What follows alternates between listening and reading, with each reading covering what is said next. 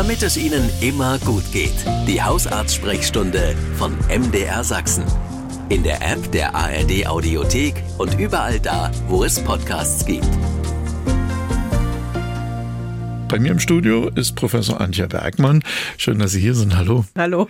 Und äh, Blutspendezeit, Sommerzeit ist ja immer die Zeit, wo man ganz oft Aufrufe hört, es ist nicht genug da an Spenderblut. Und da dachte ich mir, ich frage Sie heute mal, was man eigentlich für Bedingungen erfüllen muss, wenn man Blut spenden möchte.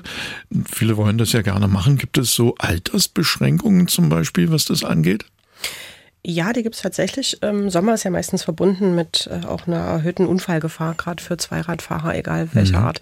Und äh, da ist natürlich wichtig, ausreichend äh, Blut immer in den Krankenhäusern vorrätig zu haben.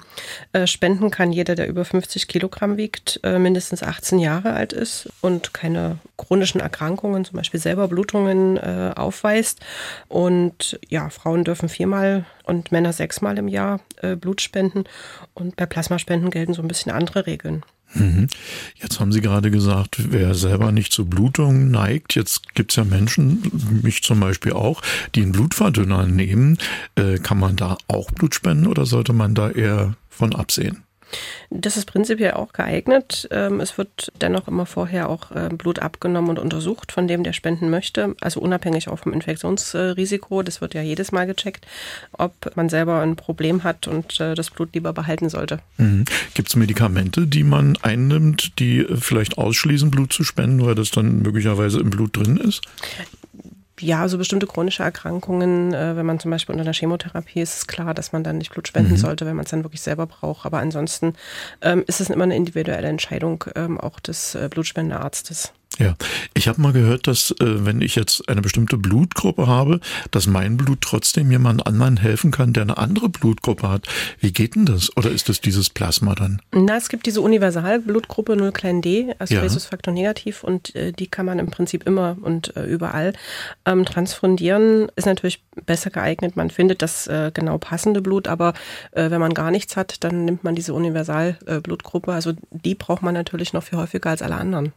Und da haben wir hier eine äh, umfangreiche Frage. Da geht es um eine Untersuchung beim Urologen. Da ist ein PSA-Test gemacht worden. Ich will jetzt gar nicht die Werte des Hörers im Einzelnen vorlesen, sondern ich drehe die Frage einfach ein bisschen um.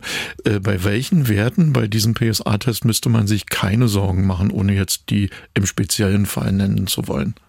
Naja, das ist so einfach nicht, äh, weil der PSA-Wert durchaus ganz individuell verschieden sein kann. So. Da braucht man im Verlauf immer Vergleichswerte aus den Jahren vielleicht davor. Ähm, vor der Untersuchung äh, muss strikt darauf geachtet werden, dass man nicht unbedingt eine große Alpenüberquerung auf dem Fahrrad äh, vorher hat, dass wirklich die Prostata nicht gereizt ist. Und dann die Abnahme, wie gesagt, mit den Werten vom Vorjahr vergleichen oder von vor zwei Jahren. Und dann kann man geringe Veränderungen sehen und dann gemeinsam mit dem Urologen entscheiden, ähm, wie ist das Ultraschallbild, der Tastbefund und der PSA-Wert zusammen und dann kann man weiterführende mhm. Diagnostik empfehlen oder nicht. Dann haben wir hier eine Frage, die äh, ich auch ganz wichtig finde. Da ist es so, dass bei der Großmutter unserer Hörerin, die sich hier gemeldet hat aus Dresden, wurde Demenz diagnostiziert und es ist ein Medikament jetzt äh, eingestellt worden. Damit kommt die Großmutter ganz gut klar. Jetzt hat die Hörerin natürlich auch mal ein bisschen recherchiert, nachgeguckt und festgestellt, dass es verschiedene Angebote für Demenzkranke gibt. Und sie fragt, welche Therapiemöglichkeiten aus ihrer hausärztlichen Sicht sinnvoll sinnvoll sein können? Das ist eine ganz wichtige Frage, weil das natürlich äh, die Demenzkranken selber betrifft, aber vor allen Dingen auch die Angehörigen. Mhm. Und äh, die ins Boot zu holen, äh, zu entlasten und dafür zu sorgen, dass die Unterstützung bekommen, ist was ganz Wichtiges, äh, gerade weil die meisten Patienten natürlich auch zu Hause gepflegt werden. Zum einen die Therapie direkt zu Hause mit Ergotherapie beispielsweise und zum anderen die ähm, Allgemeinmedizin Dresden, also mein Lehrstuhl, wir machen gerade eine Untersuchung dazu.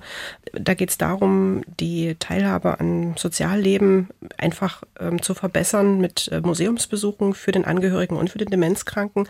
Das heißt also in demenzsensibles Museumsangebot zu erstellen, was begleitet wird. Und ähm, ich glaube, das ist eine gute Variante, die Lebensqualität von beiden zu verbessern und ähm, vielleicht auch ja wieder so ein bisschen mehr Teilhabe am sozialen äh, und äh, kulturellen Leben äh, zu erreichen. Also wen das interessiert, einfach ähm, eine E-Mail an unser Team schreiben und dann können wir ähm, sicherlich äh, Kontakte ausmachen. Oh ja, das finde ich spannend und wenn es dann neuere Erkenntnisse gibt, ja, wäre es schön, wenn Sie uns gerne. dann einfach wieder Bescheid sagen.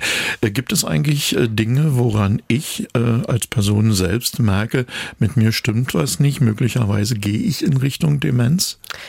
Ja, das erste, wenn so äh, Sachen, die man so schnell eben zugerufen kriegt, das Kurzzeitgedächtnis ja. ähm, nicht mehr so ganz funktioniert und die Orientierung weg ist. Also wenn man nicht mehr weiß, wo man ist und wo man eigentlich hin will und wie man da hinkommt, was früher immer völlig klar war. Mhm. Also einfache Wege zum Bäcker, zur Kaufhalle, wo man steht und weiß nicht, wie komme ich jetzt von A nach B. Das Problem ist aber eher so, dass die Angehörigen zuerst ähm, merken, hier stimmt was nicht. Also mhm. das ist jetzt schon fünfmal nachgefragt, das wird immer schlimmer. Und jetzt rede ich nicht von der Brille im Kühlschrank ähm, und von solchen wirklich groben Sachen oder Herd anlassen, sondern das sind so ganz viele Details, die zusammenkommen. Ich kann an dieser Stelle übrigens als kleinen Tipp Ihnen mal empfehlen, äh, bei YouTube nach einem Video zu suchen vom Sänger Purple Schulz. Und äh, da gibt's ein Video, was äh, aus Sicht eines Demenzkranken die Krankheit beschreibt. Äh, der hat ja die Erfahrung mit seinem eigenen Vater gemacht. Dieses Video wird mittlerweile auch bei Angehörigen von Demenzerkrankten gezeigt, um denen so eine Hilfestellung zu geben, sich in die Situation reinzuversetzen. Schauen Sie mal rein, Sie werden das ganz leicht finden. Demenz Purple Schulz einfach eingeben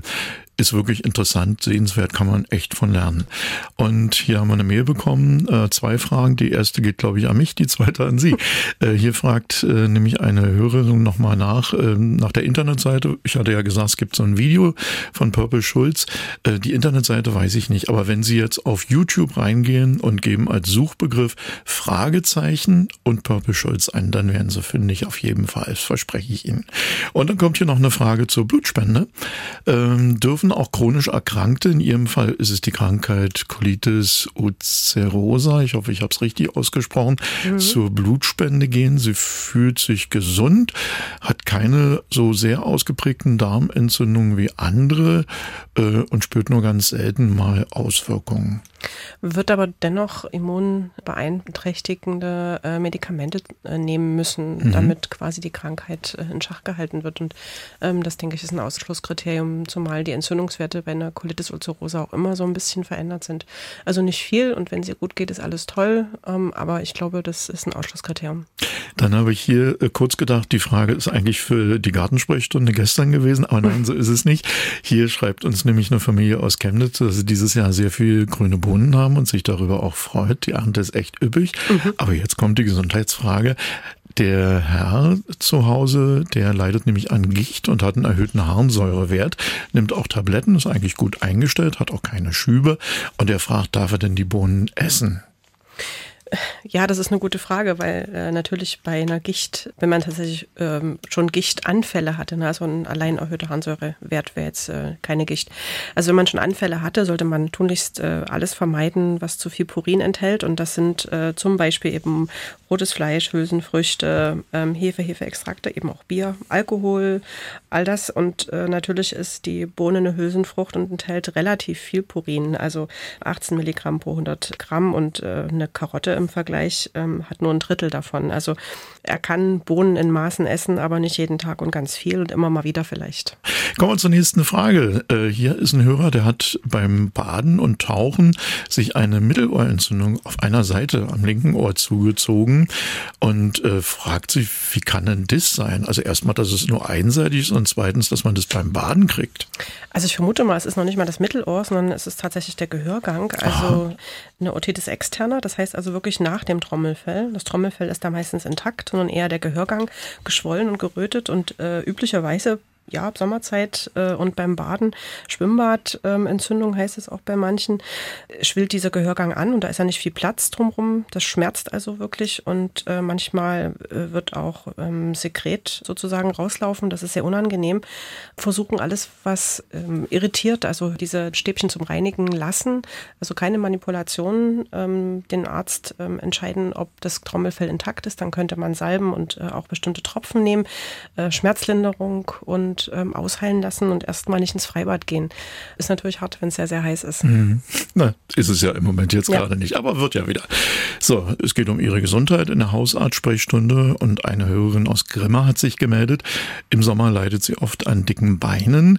Momentan ist es etwas besser, aber an ganz heißen Tagen schwellen die Knöchel an und es gibt so ein richtiges schwere Gefühl in den Beinen. Das macht ihr natürlich zu schaffen. Und sie fragt, was könnte denn den Blutfluss in den Beinen verbessern? Vielleicht ja. Übungen als Stichwort.